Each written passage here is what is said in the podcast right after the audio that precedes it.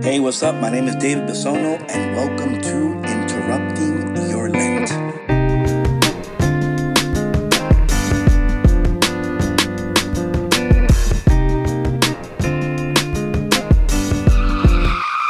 Thus says the Lord. Just as from the heavens the rain and snow come down, and do not return there till they have watered the earth, making it fertile and fruitful, giving seed to the one who sows, and bread to the one who eats. So shall my word be that goes forth from my mouth. It shall not return to me void, but shall do my will, achieving the end for which I sent it. Isaiah chapter 55, verse 10 through 11. Hello, and welcome to another episode of Interrupting Your Lent. You know, every time I read this verse, I am just filled with joy and with great expectancy. I mean, the way it starts, come on, let me just repeat this. Just as from the heavens the rain and snow come down. Have you ever met anybody who can stop rain and snow from coming down? Exactly. So, what God is saying here is that nobody can stop him, that He is a good God, that He is a faithful God, that He is aware of who you are, where you are, and what you are going through, that He will not leave you alone, that He will not abandon you. I mean, can you hear how excited I am about this verse? It's because just as you, I am walking through my own desert. I am walking through my own struggles. But in the midst of my desert and my struggles, I am holding on to the Word of God.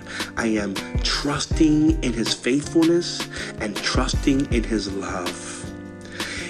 The psalm today is a great psalm as well. Psalm 34, verse 4 through 5. Let me just read this to you. I hope it blesses you. Glorify the Lord with me. Let us together extol his name. I sought the Lord, and he answered me, and he delivered me from all my fears. Isn't this amazing?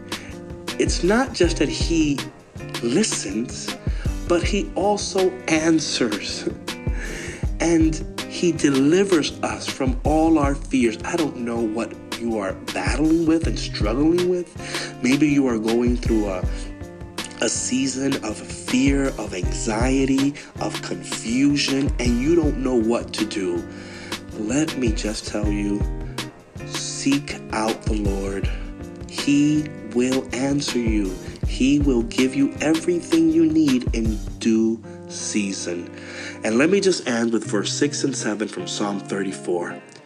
Look to Him that you may be radiant with joy, and your faces may not blush with shame. When the poor one called out, the Lord heard, and from all his distresses he saved him. God, we thank you for your word. We thank you for your love. We thank you for your faithfulness. We thank you because you are a God who listens and a God who answers. Help us to wait on you, knowing that you will respond in due time. Well, thank you for joining me today on Interrupting Your Lent. Please make sure to visit the webpage davidbisono.me where you can listen to all the upcoming podcasts. And please don't forget to share on your Instagram, Twitter, Facebook. Please share with someone who is going through a rough time and needs to hear a word from God. See you tomorrow on another day of interrupting your Lent.